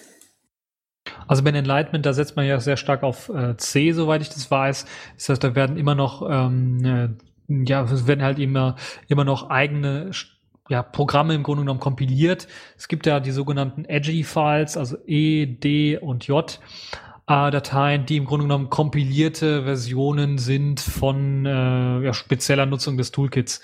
Das, was man mit äh, Plasmoids, also Punkt Plasmoid als Endung auch von, von, von KDE her kennt, wo der auch, äh, da kann ja Python-Code drinstecken, da kann C++-Code oder sowas drinstecken. Bei ähm, E17 sieht es aber dann so aus, dass es meistens dann in C äh, doch schon äh, bevorzugt wird. Aber es gibt auch Module für, für Python beispielsweise, äh, wo man dann auch, äh, auch solche Sachen herstellen kann mit. Ja, ich befürchte, da kommt dann tatsächlich auch die Geschwindigkeit des Desktops her, die ähm, wenn, wenn man natürlich anfängt oder, oder darauf achtet, nicht da überall irgendwelche Skriptsprachen zuzulassen, die dann erst ein ähm, entsprechende Umgebung laden müssen, das wirkt sich dauerhaft schon aus und äh, das, das ist schon fix. Was ich gerade übrigens gesehen habe, was mir wieder einfällt, was ich auf meinen Notizen habe, äh, ich habe vorhin mal geguckt, du hast recht mit der Versionsnummer. Ähm, in Sabayon ist tatsächlich eine Version von Enlightenment DR17 enthalten mit der unglaublichen Versionsnummer 0.16.999.65643. Da ist jetzt auch schon mittlerweile ein älteres Bild. Das war, glaube ich, ein Bild noch bevor der Release Manager dabei äh, war, jetzt alles zu fixen. Das heißt, wir sind jetzt bei über 70 irgendwas mit, mit, mit der Bildnummer. Äh, nähern uns langsam der 80, glaube ich. Und ähm, ja, das, das sollte man, glaube ich, darauf sollte man auch achten, wenn man sich den E17 anschauen möchte. Ist es, glaube ich, immer noch das Allerbeste, sich den selber per SVN, die benutzen da immer noch SVN, ja, äh, selber dann per SVN sich das Ganze runterzuziehen und dann zu kompilieren. Es gibt für Debian und Ubuntu-Nutzer ein eigenes Skript, das nennt sich easy-e17.sh einfach mal nach googeln und damit lässt sich das einfach mit, also man muss es einfach nur ausführen, minus i, glaube ich, für installieren und dann wird automatisch per SVN das Ganze runtergeladen. Äh, die Abhängigkeiten werden installiert per apt-get und das Ganze wird dann kompiliert und dann kann man das ganze System auch nutzen. Ähm, es gibt auch die Möglichkeit dann auch, weil das, Basis, die Basisinstallation ist halt einfach nur das E17 selber, den Fenstermanager und die Basiskomponenten. Wenn man zusätzliche Module haben möchte, muss man sich die dann auch kompilieren. Dafür gibt's auch äh, Möglichkeiten, einfach die Hilfe von diesem Skript sich anschauen, dann geht das äh, wunderbar einfach. Ansonsten sind die meisten Paketmanager immer noch mit einer etwas älteren Version bestückt. Das liegt einfach daran, weil momentan halt so viel weiterentwickelt wird und so viele Bugfixes und, und äh, ja, wirklich auch Funktionalitäten reinkommen, die das tägliche Leben so ein bisschen erleichtern. Im, im Dateimanager beispielsweise eine Suche, äh, ein Suchfilter, wo du dann äh, nicht nur einen Begriff eingeben kannst, um eine Datei zu finden, sondern auch äh, äh, quasi mit, mit Asterix, also mit, mit, äh, mit einem ähm, äh, mit einem Sternchen suchen kannst und dann Dateien markieren kannst mit und so weiter und so fort. Also solche Sachen werden mit eingebaut und da sollte man also darauf achten, eine aktuelle Version einzusetzen, weil auch halt die älteren Versionen mit teilweise mit Bugs ausgestattet sind. Da gibt es also einige Builds beispielsweise, die, wo, wo dann die Desktop-Dateien nicht alle funktionieren oder übernommen werden von GNOME oder KDE. Deshalb äh, ist es schon anzuraten, dass man eine aktuelle Version tatsächlich nimmt. Äh, es gibt, glaube ich, für Ubuntu auch einen PPA Wobei ich da immer ein bisschen was skeptisch bin, wenn es so um einen PPA geht. Da soll es zwar Daily Builds geben, aber naja, muss man selber mal ausprobieren, ob das Ganze für einen dann äh, funktioniert. Äh, ansonsten gibt's auch ähm, ja, Linux-Distributionen, die das Ganze sehr stark ähm, entwickeln. Ich glaube, äh, bekannt ist da zum Beispiel Body Linux oder MacPub. Das sind so die bekanntesten ähm, die dann E17 auch standardmäßig einsetzen. Ähm, ich selber habe ja auch eine Linux-Distribution. Wir haben da auch in der letzten Version von Neptune Minimal 2.5, da haben wir auch den E17 mit reingepackt. Auch nicht in der aktuellsten Version, wie sich sicherlich äh, verstehen lässt, weil wir das ja auch schon vor einem Monat rausgegeben haben oder zwei. Ähm, aber man kann auf jeden Fall den E17 in der aktuellen Version äh, testen und dann macht er einem auch sicherlich Spaß. Wem würde es denn Spaß machen? Also was ist denn, wer ist denn eigentlich der Benutzer, der, der, der Enlightenment verwenden würde? Denkst du, das ist so jemand, der, der ein schnelles System möchte? Oder jemand, der ein hübsches System möchte? Ich meine, das ist es beides. Oder, naja, es ist nicht der typische, ich, ich brauche jetzt 26 Terminals auf dem Bildschirm und brauche einen Teilmanager, oder? Ja, das ist das Interessante, weil das Ganze ja mit Modulen aufgebaut ist. Gibt es ja auch äh, Tiling, ähm, ein Tiling-Modul beispielsweise. Äh, wobei ich jetzt gerade nicht weiß, wie der aktuelle Stand aussieht. Aber auf jeden Fall gibt es ein Tiling-Modul. Das heißt, auch für die Leute, die sowas haben wollen, äh, gibt es halt die Möglichkeit, auch äh, einfach so, so ein Tiling-Fenster mit, mit 26 Fenstern aufzumachen. Also eine, sowas, was wir beim letzten Mal hatten, i3 haben wir letztes Mal angesprochen, da gibt's halt auch äh, die Möglichkeit, das mit E17 nachzubauen, im Grunde genommen mit Hilfe von Modulen. Also es gibt im Grunde genommen würde ich mal sagen, für die Leute, die oder denen das Arbeiten irgendwann mal mit einem Desktop zu langweilig wird, also die sehr viel mit dem Desktop, sehr viel mit dem äh, Desktop arbeiten wollen, dann vielleicht mal hier und da wechseln wollen oder eventuell neben dem ähm, Tiling Fenster Manager ähm, System, wo man vielleicht mal einen Monat mitarbeitet oder Präsentationen mithält, eventuell dann noch ein klassisches Desktop System haben möchte, wenn man irgendwie Kollegen was zeigen möchte oder was was programmieren möchte oder wenn man in der Arbeit ist und und andere Leute eventuell dann auch an dem an dem System arbeiten. Dafür ist das im Grunde genommen gedacht, also ultra flexibel, dank der Module, dank Profile halt ist es halt möglich zu sagen, okay, ich habe zu Hause meinen Tiling-Fenster-Manager, wenn ich in der Arbeit bin, habe ich meinen klassischen, äh, ja, sieht aus halt mit Panel unten, links unten mein Startknopf und ähm, meine Programme und auf dem Desktop halt auch äh, meine Desktop-Icons oder sowas. Das lässt sich alles so einrichten, also deshalb ist es sehr schwer zu sagen, was so jetzt so der spezifische E17-Nutzer ist, aber ich würde schon mal sagen, das ist der Nutzer, der mit allen anderen irgendwie ein bisschen was unzufrieden ist. Ich habe ja schon ein bisschen so angedeutet, dass KDE-Nutzer sich das mal anschauen können. Gerade die Leute, die vielleicht mit der Performance von KDE 4 nicht so sehr zufrieden sind oder die oder denen hier und da der eine blöde Bug, der schon seit so so viel Versionen drin ist, nervt und der nicht gefixt worden ist, äh, der soll mal E17 ausprobieren. Da gibt's schöne neue Bugs zu entdecken. Äh, es kann auch ein bisschen was ab, abwechslungsreich dann sein.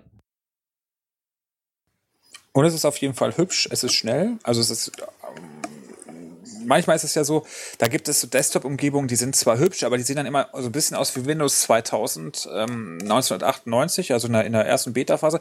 Das ist, das ist jetzt nicht so wirklich. Also das äh, Enlightenment ist jetzt, ähm, jetzt nicht wirklich clicky bunti, sondern es sieht tatsächlich edel aus. Also ich habe es ähm, nochmal heute Mittag ausprobiert. Da war es, also optisch hat es mich jetzt beim, beim besten Willen nicht abgeschreckt und es war deutlich schneller auf meinem doch immerhin vier Jahre alten System als äh, ein vergleichbares GNOME oder KDE. Ja, also Geschwindigkeit ist sicherlich auch ein, ein, ein enormer Faktor, weil halt eben durch diese Modularität, die das System hat, äh, man halt eben die Sachen, die man tatsächlich nur braucht, einschalten kann und dadurch halt die optimale Geschwindigkeit erreichen kann. In Sachen äh, Aussehen ist natürlich auch E17 also wirklich grandios, muss man fast schon sagen. Es gibt zwar, sagen wir mal, was jetzt so Desktop-Effekte angeht, ist noch viel äh, Aufholpotenzial zu KDE, KWin oder oder äh, zu zu den GNOME-Effekten. Aber die Standardeffekte, die mit ausgeliefert werden, sind schon mal äh, sehr gut. Und das Theming, also das Aussehen, das Anpassen des äh, von von von Skins im im Window-Dekorator oder oder andere Sachen das lässt sich alles sehr flexibel gestalten. Es gibt eine ganze Menge von, von Themes. Äh, da gibt es, glaube ich, e17-stuff.org, wo man sich eine ganze Reihe von Themes runterladen kann für, für den E17. Und äh, mit ein bisschen Glück laufen die auch auf den neuen Versionen, weil die sind auch alle kompiliert, diese Themes. Aber äh, also insgesamt ist es halt also für die Leute, die auf ein Aussehen sehr stark Wert legen, auf Schnelligkeit sehr stark Wert legen, auf ein sehr, sehr flexibles System sehr stark Wert legen und vielleicht das System so anpassen wollen, wie sie es haben wollen. Es ist es vereinigt im Grunde genommen das Beste aus der Desktop-Welt, was man von KDE und GNOME her kennt, mit äh, den mit der Leichtigkeit und der Flexibilität eines Fenstermanagers aller OpenBox äh, oder Fluxbox oder anderen äh, Box-Desktops äh, oder äh, Fenstermanagern, die man so kennt. Du hast übrigens recht. Die Versionsnummer geht stark auf die 80 zu. Es ist äh, 74.448. Just in diesem Moment. Ich mag es jetzt aber nicht übersetzen und ausprobieren. Ich warte darauf, dass es irgendwann mal in die Sabayon-Quellen kommt. Aber ich glaube, ich, glaub, ich werde es ausprobieren. Vor allen Dingen, ich weiß jetzt noch nicht, ob ich es auf dem Desktop ausprobiere, aber auf dem Netbook. Mein Netbook ist jetzt nicht ganz das Neueste. Das ist jetzt inzwischen auch fast drei Jahre alt. Ähm, war damals auch nicht das teuerste und äh, ich würde das ganz, glaube ich, ganz gerne mal äh, mit, mit sowas rennen sehen. Ich habe da momentan ein KDE drauf laufen und, und eigentlich macht das keinen Spaß. Ja, da wirst du deutlich mehr Spaß haben mit E17. Ich habe ja auch mein äh, Netbook mit E17 ausgestattet. Da war, lief auch mal KDE testweise drauf, aber es war einfach, äh, muss man ganz ehrlich sagen, zu lahm auf dem System. Liegt vielleicht auch ein bisschen an der Festplatte, aber ähm, der E17 rennt da richtig schnell drauf und wenn man dann die richtigen Programme auch auswählt, ich habe da meistens auch, muss ich ganz ehrlich sagen, nur GTK-Programme dann drauf laufen, weil die halt so schön standalone laufen, ohne eine riesengroße Bibliothek im Hintergrund. Ähm, und äh, da gibt's ja auch äh, richtig äh, Low-Level-Sachen. Also das, was man vom LXDE-Desktop her alles kennt, diese ganzen Tools, die lassen sich auch wunderbar auf dem E17 verwenden. Die sind ja sehr standalone und laufen da auch ohne Probleme. Man muss sich eventuell noch das passende GTK-Theme zum E17-Theme besorgen oder sich selber eins basteln, wenn man da äh, sehr äh, äh, begabt ist, was, was das Basteln von Themes angeht. Ähm, Ansonsten macht das eine ganze Menge Spaß, das System zu nutzen, weil es vor allen Dingen so schnell ist und vor allen Dingen diese ganzen Einstellungsmöglichkeiten auszuprobieren. Also da gibt's ja Sachen, äh, die hat man lang nicht mehr gesehen. Ähm, die gab's mal in Fenstermanagern irgendwann und äh, die wurden halt wieder in den E17 mit eingebaut. Äh, Multimonitoring ist auch eine sehr, sehr starke Sache, was, was mich bei KDE immer noch nervt, wenn ich mehrere äh, Bildschirme angeschlossen habe, dass wenn ich einen virtuellen Bildschirm auf meinem Hauptdisplay beispielsweise wechsle, dass der gleichzeitig auch auf dem äh, Nebenbildschirm, den ich angeschlossen habe, dann auch gewechselt wird. Das hat E17 nicht. Da kann man tatsächlich auch auf jedem Bildschirm einen anderen virtuellen Screen einstellen. Also das macht, also so Kleinigkeiten machen das Arbeiten, äh, erleichtern einem das Arbeiten mit dem E17 schon enorm, schon deutlich und äh, es macht auf jeden Fall eine ganze Menge Spaß. Ja, ich glaube, ich glaube, ich werde es auf, dem Netbook mal ausprobieren. Ich werde dann die aktuelle Version einfach mal durchkompilieren äh, und mal schauen, was da am Ende rausfällt. Ähm, wenn es kaputt geht, sage ich, du bist schuld. ja, ich würde ja bei solchen Sachen immer sagen, okay, wartet lieber auf die stabile Version, die 1.0er Version, aber bei E17 ist es halt so, es ist schon zwölf Jahre in Entwicklung, das kann noch weitere zwölf Jahre dauern eventuell. Also ich weiß es nicht. Wir, wir, wir gehen ja oder wir hoffen alle als E17-Nutzer so ein bisschen, dass es jetzt in diesem Jahr der Fall sein wird, dass da eine finale Version bei rauskommt, weil dann werden auch alle Distributoren das dann sicherlich auch aufnehmen als Binärpaket in ihre ähm, Paketmanager. Und dann wird es sicherlich auch einfacher sein, das Ganze zu installieren. Ansonsten ist es tatsächlich so ein bisschen, man muss sich ein bisschen was auskennen mit Kompilieren und, und Abhängigkeiten und so weiter und so fort, damit das dann auch vernünftig und ordentlich funktioniert. Ja, und wenn ihr das alles nicht wollt, dann verwendet eine richtige Distribution mit Gentoo unterbaut, die macht das für euch. Jo. Ja, haben wir noch irgendwas vergessen, der Check? Ich glaube nicht. Ich glaube, die Links zu dem ganzen Enlightenment werden wir dranhängen. Also es gibt ja äh, die Webseite enlightenment.org und äh, für die Leute, die vielleicht das Terminology mal ähm, ausprobieren wollen, äh, da gibt's auch eine ganze Menge an Videos, wo das Ganze äh, auch gezeigt wird. Können wir auch äh, dranhängen, die Links, ne? Das sollten wir tun und ich glaube, das werde ich auch mal ausprobieren. Ich hoffe, dass man da auch irgendwie hinkommt, ohne dieses ganze Enlightenment da durchkompilieren zu müssen. Ach, ach, scheiß drauf, ich kompiliere es komplett durch und gucke, ob es wenigstens mit rausfällt. Ja, Terminology muss man, glaube ich, dann selber noch kompilieren. Das ist noch immer in einem extra SVN-Subverzeichnis äh, drin. Äh, man muss aber auch schon die E17-Bibliotheken dann installiert haben. Ähm, es ist also schon ein bisschen, man muss sich ein bisschen was auskennen mit dem Ganzen. Es gibt halt diesen Basis E17-Kram, den man haben muss und dann kann man alle Programme, die eben drauf basieren, auch äh, kompilieren. Ähm, aber das geht dann eigentlich recht flott, auch auf älteren Rechnern. Ja, also, wenn wir euch ein bisschen Lust gemacht haben, probiert es aus. Und wenn wir es waren, die euch zu einem neuen Desktop migriert haben, also quasi Anstiftung zum, zum, zum Landeswechsel, äh, ich meine zum Desktopwechsel, dann schreibt es in die Kommentare. Wenn wir Mist erzählt haben, schreibt es auch. Genau, weil vor allen Dingen ich ja jetzt hier den größten Mist erzählt haben könnte. Äh, da werden sicherlich einige Leute, die am Anfang der Enlightenment-Entwicklung mit dabei waren, sicherlich sagen, okay, oh Gott, oh Gott, was hat er da wieder erzählt? Ähm, einfach in die Kommentare Berichtigungen reinschreiben oder falls ihr neue mehr Informationen habt, falls ihr vielleicht, falls ihr vielleicht gerade der Entwickler seid, der, äh, der Release Manager seid und ihr die allerbrandneuesten Informationen habt, wann das ganze Release rauskommt, könnt ihr das natürlich auch gerne in die Kommentare schreiben. Wir würden uns freuen, wenn wir die allerersten sind, die ankündigen können, wann Enlightenment denn tatsächlich rauskommt in der 1.0er Version. Ja, und wenn ihr sagt, äh, ihr wart Mist, wir brauchen eine Richtigstellung, dann machen wir auch gern ein Interview mit euch, liebe Release Manager von Enlightenment und äh, das stimmt. wir machen auch gerne Interviews. Wir nehmen auch gerne Interviewanfragen äh, entgegen, wenn es um solche spannenden Themen geht. Das machen wir übrigens auch mit Leuten, die Razer Qt, Qt oder wie das heißt entwickeln oder sowas, weil der Desktop Talk geht ja weiter. Und es muss ja da draußen noch irgendwo jemanden sein, der einen Desktop benutzt, den wir dieses Jahr noch nicht vorgestellt haben und der nicht, nee, und der Lust hat, mit uns zu sprechen. Also es gibt noch Razer Qt, ganz aktuell gerade brandheiß. Warum ist denn das so viel besser als KDE? Es benutzt doch dieselbe Bibliotheken und dasselbe Toolkit. Und da gibt es doch so viel. Los, kommt, erzählt uns, warum wir zu eurem Desktop wechseln sollen. Genau. Fällt mir jetzt spontan noch mal ein. Cinnamon ist ja auch jetzt irgendwie in der Mache. Haben wir da drüber schon gesprochen? Ich glaube nicht. Das wäre vielleicht auch interessant.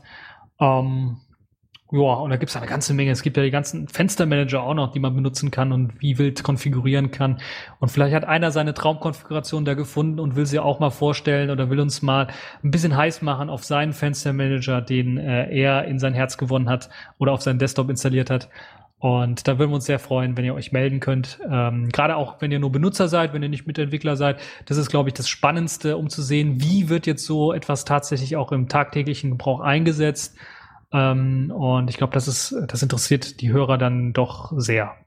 Genau, weil so Entwickler, die haben manchmal auch ein bisschen seltsamen Blick auf die Welt. ja, gut, dann sind wir soweit durch. Dann sagen wir Danke, vielen Dank fürs Zuhören.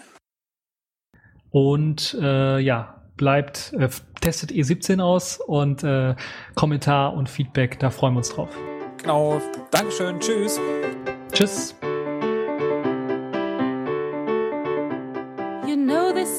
Situation, you are talking to a friend, but it ends in a conversation that you don't understand. Maybe it's your lack of experience that makes you feeling bad. But when you start to meditate, something else is coming into your head. Those melodies are in your head, they turn around, turn around. Those melodies are in your head, they never leave you alone. And those rhythms in your feet make you step into the beat. Those rhythms in your feet are follow, following thee, follow, following thee, follow, following, follow, following, follow, following thee. Those melodies haunt you everywhere you go, they never leave you. No, no, no, those rhythms they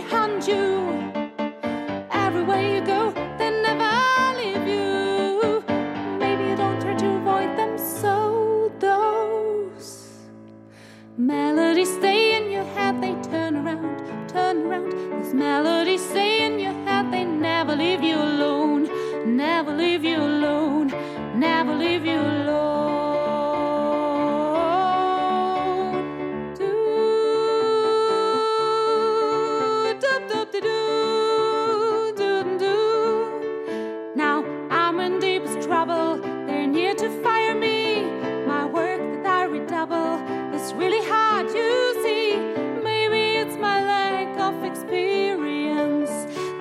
Me feeling so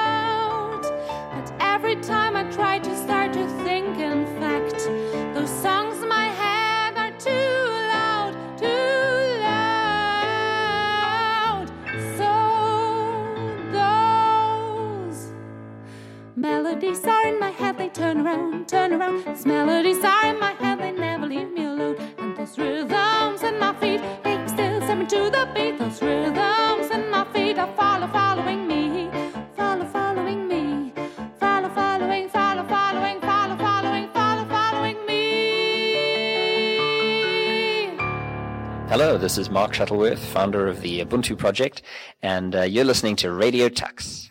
Das war Melodies in My Head von Laura D. Und diese Künstlerin zeigt sehr schön, dass man nicht unbedingt bei der GEMA sein muss, um erfolgreich zu sein. Man kann sein ganzes Zeug auch selber verlegen, denn die CD dazu gibt es zu kaufen. Und äh, ja, übrigens auch eine der Gewinnerinnen des Free Music Contest 2011.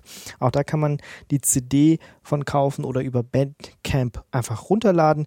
Und der Music Contest 2012 hat auch jetzt gerade angefangen. Also wenn ihr selber Musik schreibt, produziert, dann könnt ihr die doch dort einfach mal einreichen und vielleicht, ja, werdet ihr auch einfach erfolgreich mit freier Musik. Auch auf CC Mixter gibt es da ziemlich viel zum Runterladen. Also wenn ihr euch mal ein bisschen rumstöbern wollt, mal ein bisschen freie Musik ähm, ausprobieren wollt. Ich weiß, es ist nicht jedermanns Sache, aber ich mag das sehr gerne, da mal einfach ein bisschen rumzugucken und mir Musik anzuhören. So, Jetzt kommen wir aber zum nächsten und auch gleichzeitig letzten Beitrag. Ich bin ja eher so der Typ, der Arch Linux benutzt. Ja, da sind ja ziemlich viele Linux-User hier. Ähm, aber es gibt auch noch so diese ganze andere BSD-Schiene. Und äh, wer schon immer mal zum Beispiel ZFS oder D-Trace ausprobieren wollte, der wird bei ähm, BSD einfach fündig. Und äh, ein einfaches BSD ist dieses PC-BSD. Und genau das hat sich Sebastian mal angeschaut. In den letzten Wochen habe ich versucht, einen deutschsprachigen Benutzer von PCBSD zu finden, um mich mit ihm über das Betriebssystem zu unterhalten. Leider habe ich niemanden gefunden. Grund dafür war, dass ich mich selbst etwas für die BSD-Familie interessiert habe, die ja aus Sicht des Linux-Benutzers immer so ein bisschen mystisch aussieht. Ich habe mich im Test für PC-BSD entschieden. Dabei handelt es sich um eine Variante für den Desktop, genau genommen um eine Ableitung von FreeBSD. Die Installation erfolgt mit einem grafischen Programm, ähnlich denen, die ich schon von zahlreichen Linux-Installationen kenne.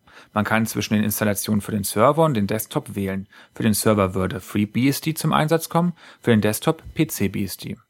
Es gibt schon während der Installation die Möglichkeit, verschiedene Desktop-Umgebungen zu wählen. Unter anderem GNOME, KDE, LXDE und XFCE. Außerdem noch die weniger bekannten Alternativen Awesome, FVWM, IceWM, OpenBox und Window Manager also eine reichhaltige Auswahl, die einem direkt bei der Installation angeboten wird.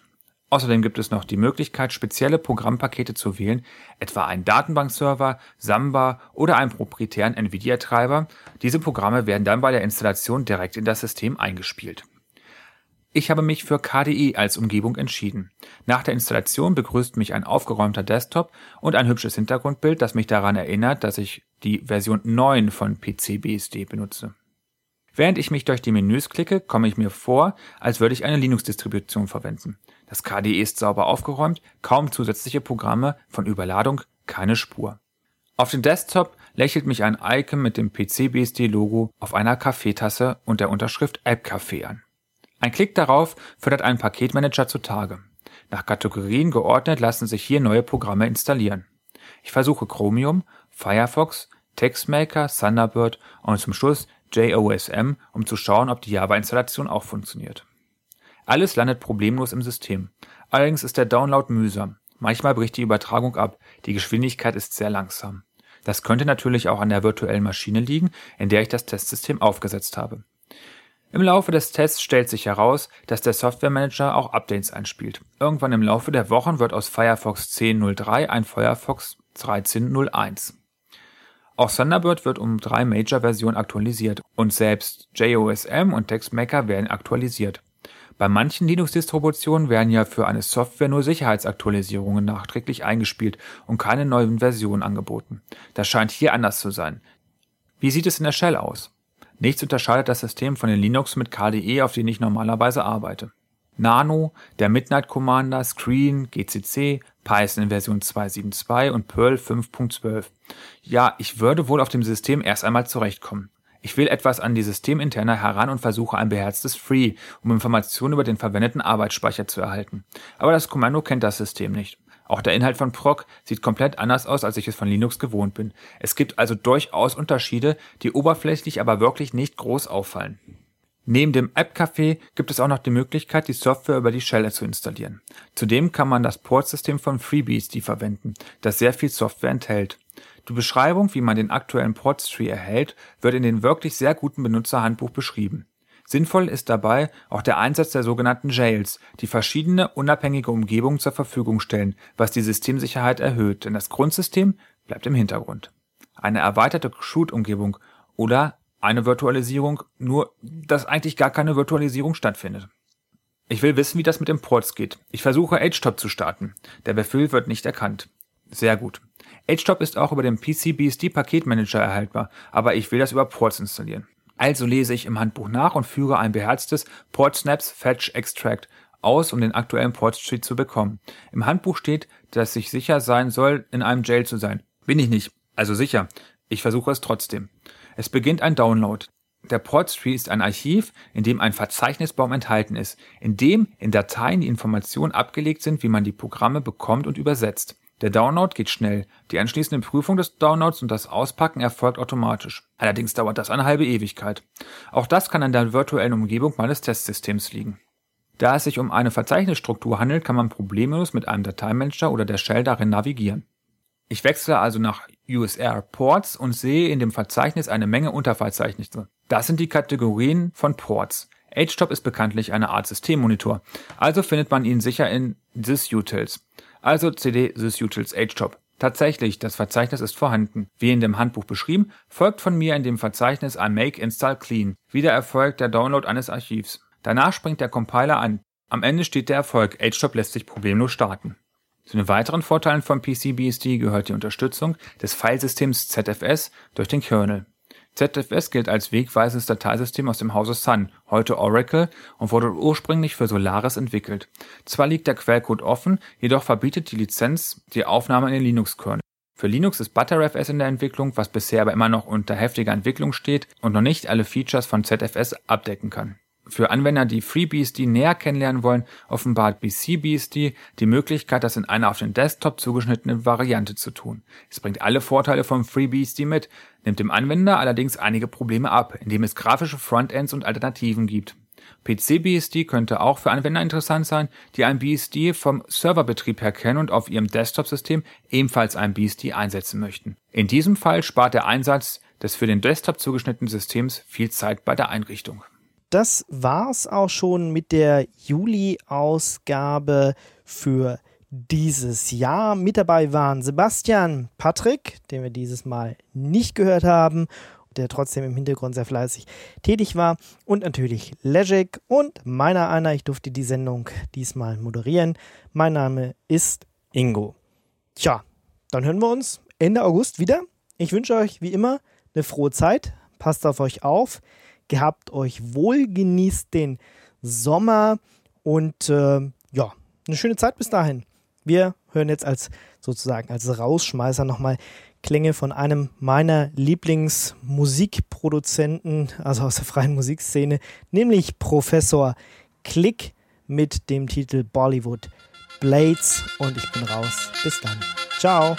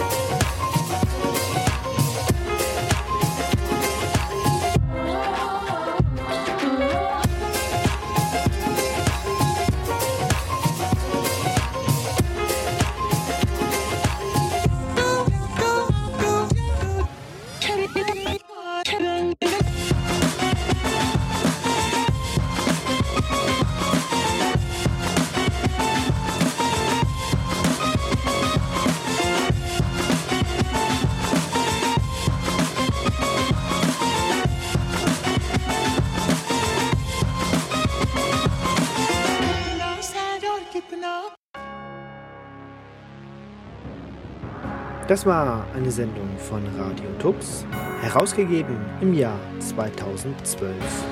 Unter Creative Commons Namensnennung, Wiedergabe unter gleichen Bedingungen. Lieder sind eventuell anders lizenziert. Mehr Infos auf radiotux.de. Unterstützt von Tarent Fairtrade Software. und unseren Hosting-Providern Manitou und Vollmar.net.